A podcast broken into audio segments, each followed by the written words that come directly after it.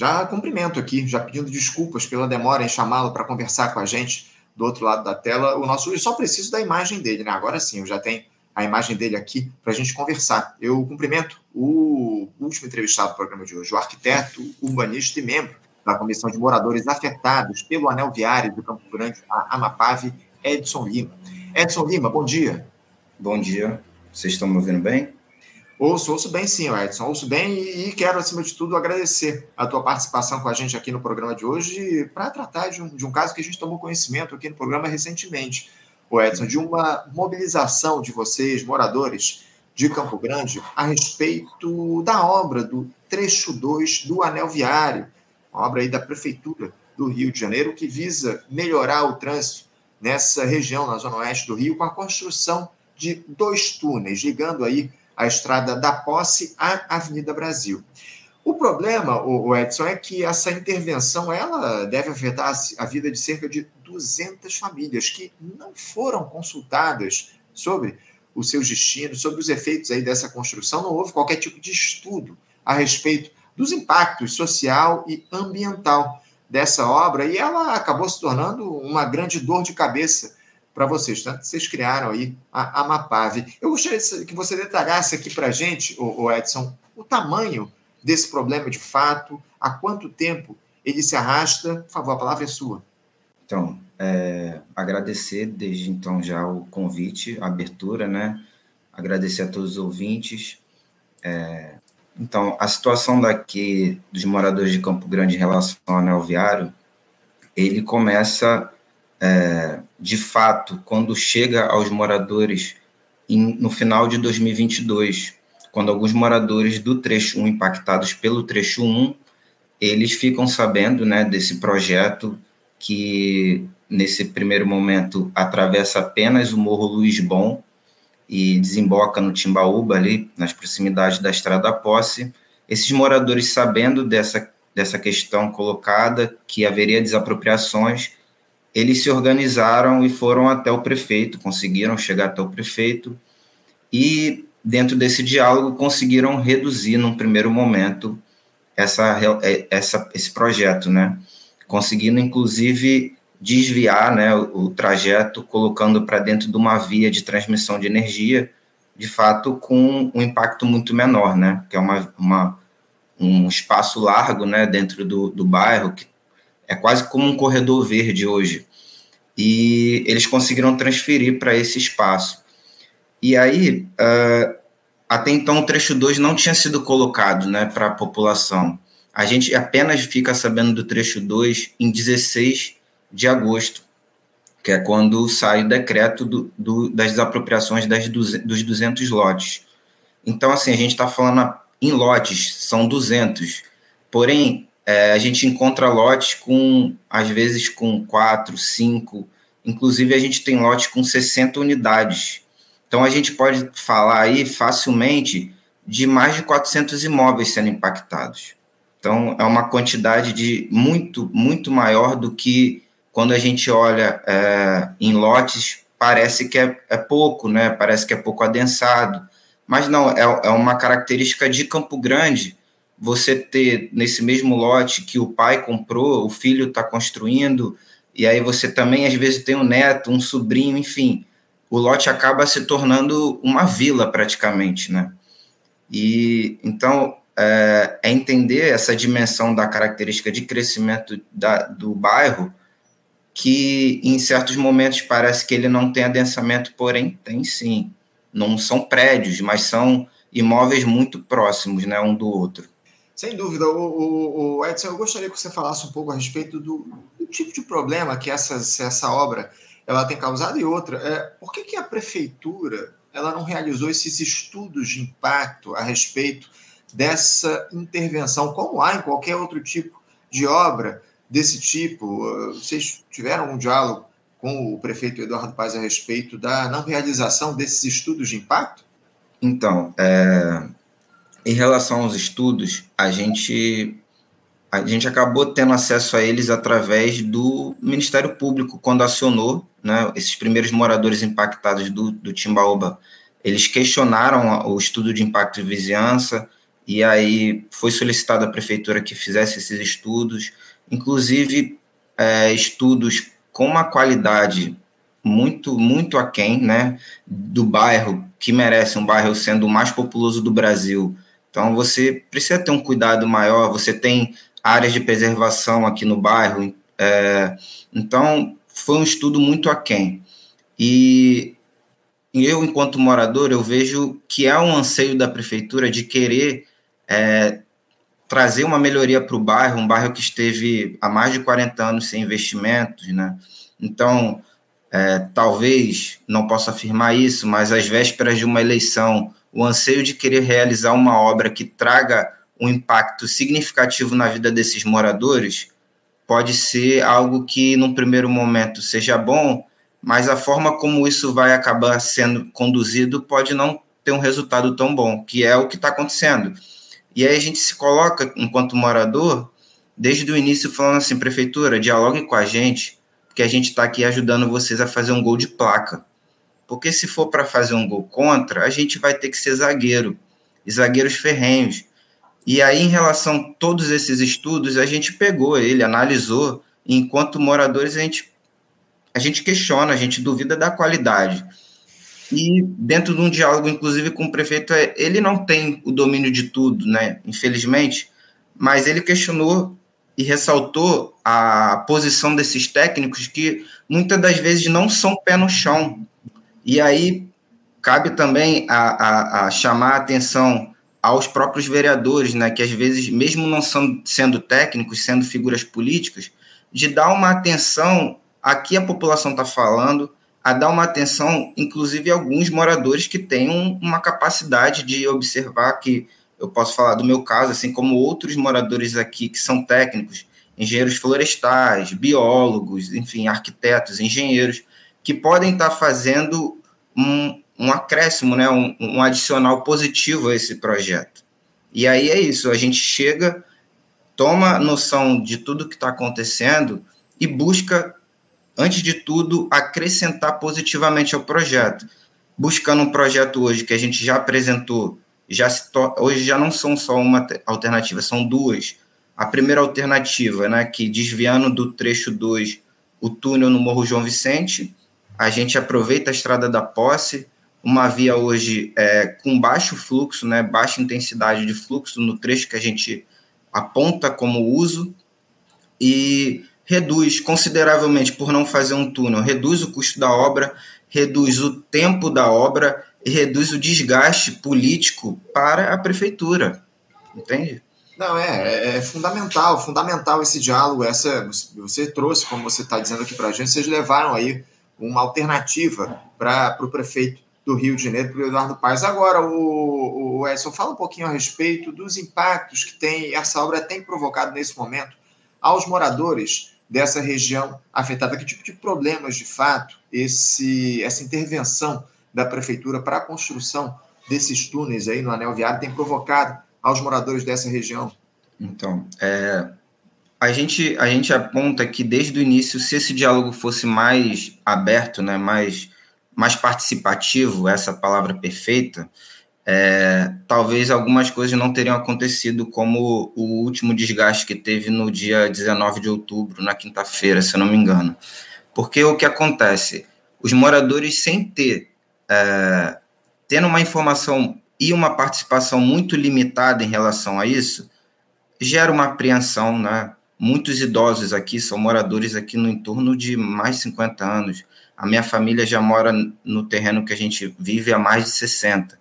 Então, é, você acaba gerando um estresse para essa população que insegura, sem saber da certeza de uma possibilidade de escuta, né? É, começa a questionar é, a sua legitimidade enquanto detentor dessa terra, porque aqui é importante frisar, independente de, de algum outro lugar que seja diferente, eu, não, eu enquanto profissional arquiteto urbanista, eu entendo que muitas pessoas ocupam irregularmente locais por não ter né, possibilidade de acesso à terra, reconheço isso, mas não é o nosso caso. Todos aqui são moradores com seus imóveis regulares, né? muitas das vezes não tão averbados, todas as suas construções, mas pagam IPTU, né? Possuem, são detentores do direito da terra e, e eles ficam questionando de que vale hoje você pagar os impostos, sendo que no fim das contas você não tem garantia de que, é, que você vai ficar naquele lugar, né? Então, quando a gente iniciou esse projeto alternativo, muitos de nós, moradores locais, acreditavam e acreditam nessa proposta. É, a questão que ficou, assim, até o momento gerando um desgaste político né, e emocional em relação aos moradores é a falta de escuta que aconteceu. A gente teve um diálogo na Câmara dos Vereadores, onde a gente apresentou, num primeiro momento, a proposta, e aí, na devolutiva, né, que foram duas reuniões, uma dia 12 de setembro e na devolutiva no dia 5 de outubro, é, nesse meio tempo não houve um diálogo que de fato deveria ter sido construído. Isso gerou insegurança na gente, no sentido de que será que eles vão levar em consideração a nossa proposta?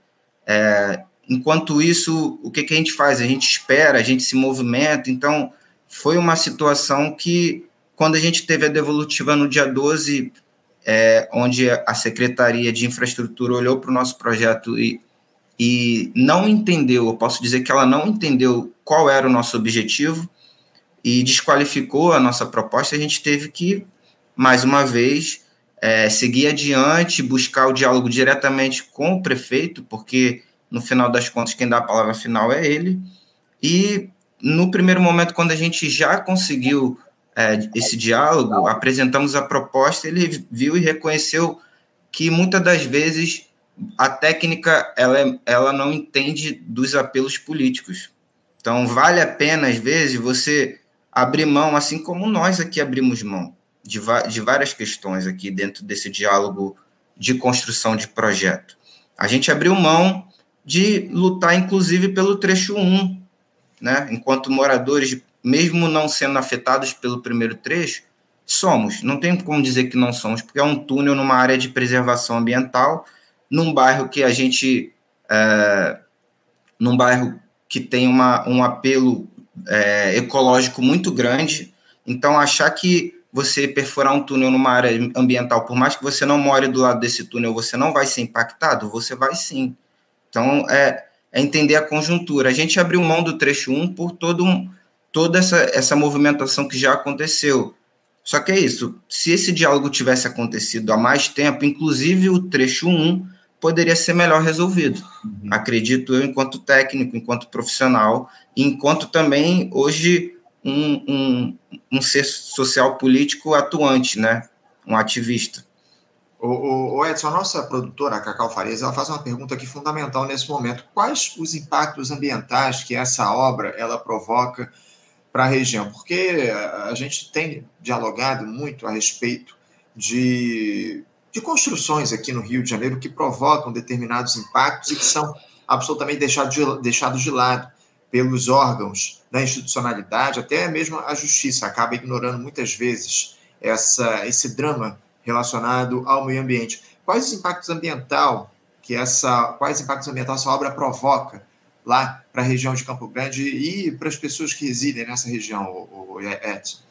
Então, é, nas questões ambientais, a gente pode salientar já de, de, de primeira que o impacto na flora e na fauna existente é, assim, é muito grande, né? Porque você tem, inclusive, explosões, né, dentro do trecho 1, que ali você tem o habitat de aves que fazem transição do maciço da Pedra Branca com o maciço é, do Mendanha, né? Então são dois a gente está a gente é como se fosse um corredor verde entre dois parques, né? O Parque da Pedra Branca, o estadual e o municipal do Mendanha. Então é, entender esse sistema como algo que o tanto o Morro Luiz Bom quanto o João Vicente são áreas de transição para aves, né? São áreas de permanência para espécies terrestres como cachorros do mato, enfim, gambás, são, uh, enfim, a gente tem uma série de, de, de, animais que fazem assim o seu trabalho dentro da, de, desse sistema que esse, um, um, uma explosão, por exemplo, pode expulsar uma população de, de morcegos que às vezes tem essa, essa, essa importância dentro da cadeia, né? Da cadeia local. Enfim, você tem animais hoje que já saíram do morro e foram atropelados, né? Dentro dessas vias próximas. É, enfim, além disso, você pode falar do impacto de, de ruído, né? Que hoje a gente já tem isso além da conta dentro do cenário residencial de Campo Grande já é muito ruidoso. Inclusive, esse, essas áreas que têm menos ruído são as áreas onde está sendo perfurado o túnel, né? Onde você tem uma qualidade de moradia, é, você tem hoje moradores que vão ter que sair das suas casas, porque, por exemplo, o filho é autista e não consegue conviver, não vai conseguir conviver próximo de uma via é, relativamente de alta velocidade. Impossível.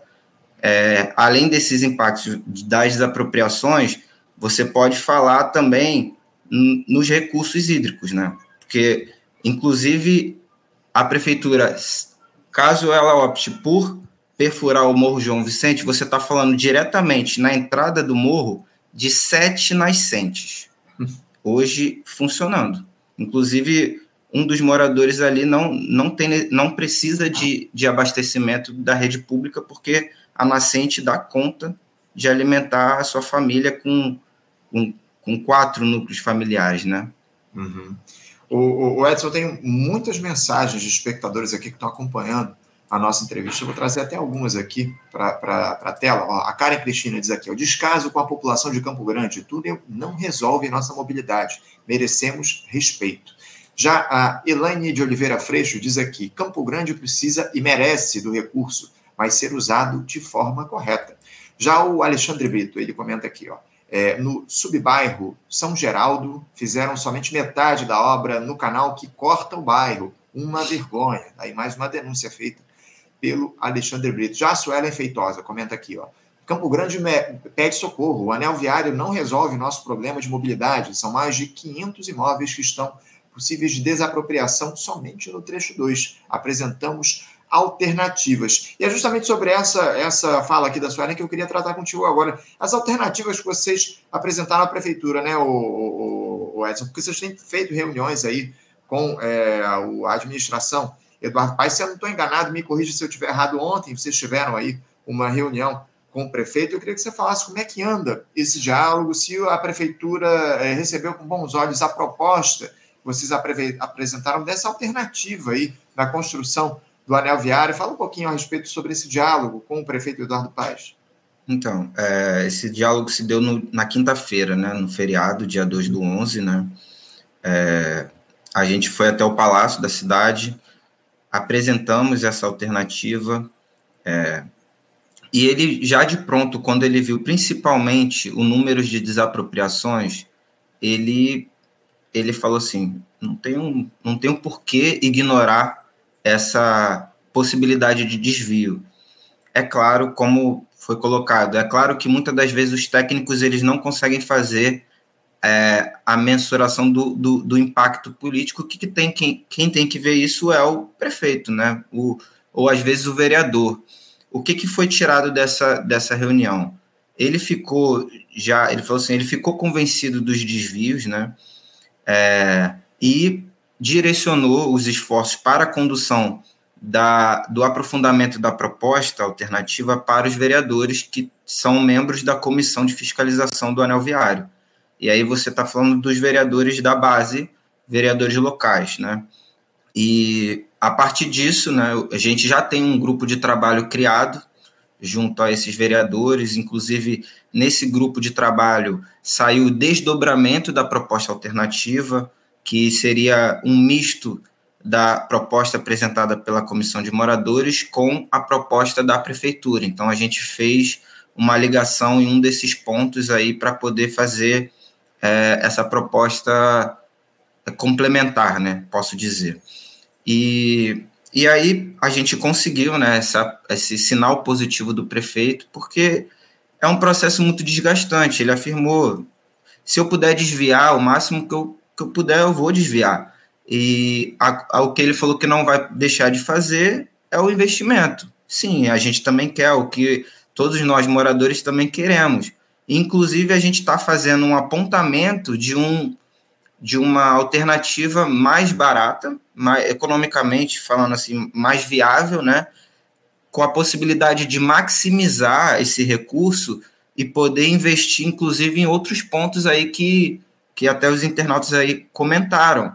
É você buscar de fato, é, além de fazer uma ligação viária ou, ou uma rodovia de, de, de rápido, rápido acesso à Avenida Brasil, é a gente de fato poder investir em transporte público, é você de fato poder investir em, infraestrutura em, ou, em outras vias hoje em Campo Grande que por sinal, do lado né, da, da via do projeto, são vias extremamente precárias, esburacadas, sem iluminação pública, sem drenagem. É você pegar esse dinheiro, esse recurso e maximizar né, o seu impacto, trazendo inclusive maior impacto político positivo e resolvendo a vida hoje de, de, de subbairros né, dentro de Campo Grande que poderiam já estar crescendo, já poderiam estar recebendo habitações, moradias, ou, ou seja, outros comércios que hoje estão impactados porque não tem uma via decente de acesso.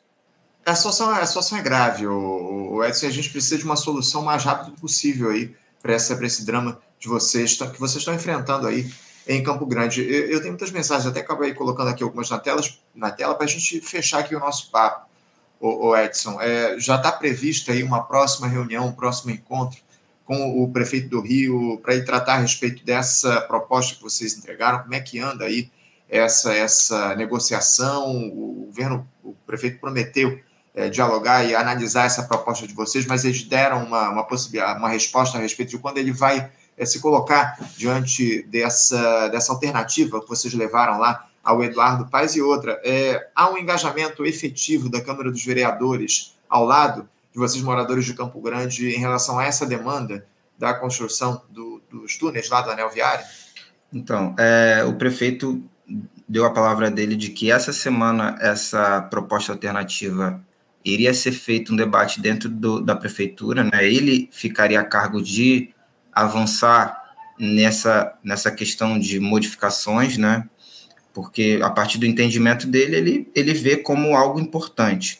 Então, é, não, não temos uma data né, definida, ao passo que a gente tem a o, o contato direto com os vereadores, que foi quem ele deixou responsável por, pela condução do processo.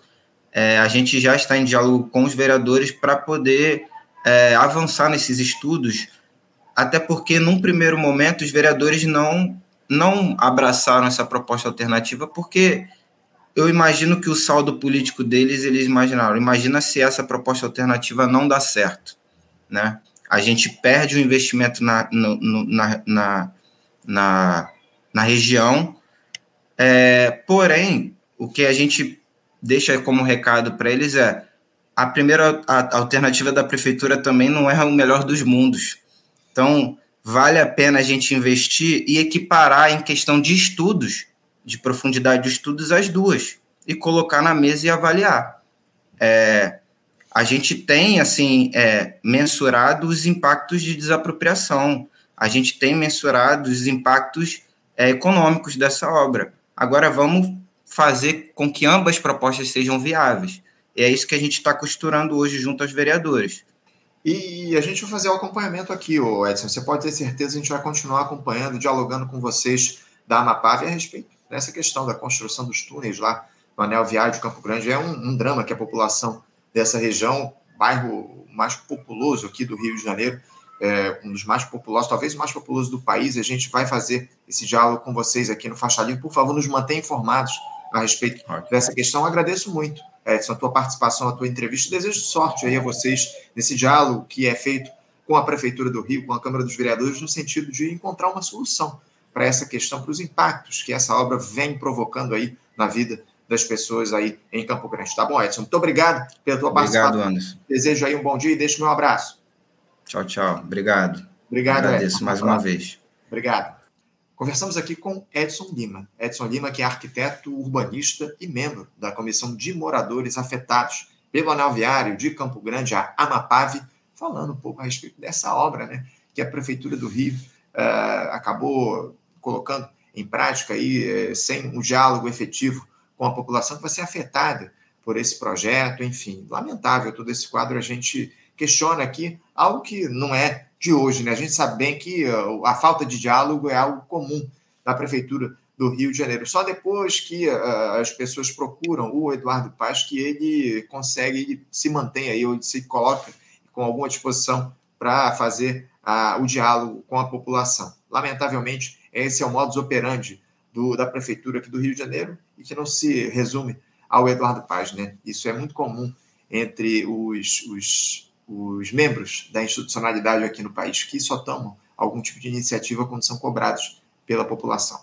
Bom, gente, vamos encerrando aqui a edição de hoje do nosso Faixa Livre. Quero agradecer demais a participação de vocês aqui na nossa live, no nosso programa de hoje. Lembrando, é importante vocês curtirem, compartilharem o nosso conteúdo. Ah, quase que eu esqueço, eu preciso fazer aqui antes de encerrar o que eu prometi no dia de ontem, né? O sorteio do livro aqui entre os membros do nosso canal. Do livro, não, dos livros, né? A gente vai sortear agora, nesse, nesse momento, dois livros aqui que foram oferecidos pela Associação de Engenheiros da Petrobras a EPET está aqui, ó, na, na tela para vocês, o, a Petro, Petrobras fatiada, Prejuízos para Engenharia e Soberania Nacionais, volume 1, organizado pela Patrícia Laier, pelo Francisco Gonçalves e pelo Orildo Lima e Silva, e o, a História da Petrobras, livro de autoria do José Augusto Ribeiro. Ambas essas obras oferecidas pela EPET, Associação de Engenheiros da Petrobras, e a gente vai fazer o sorteio agora, nesse momento, para celebrar aí os 70 anos, o aniversário da Petrobras que aconteceu no último mês de outubro. E o ganhador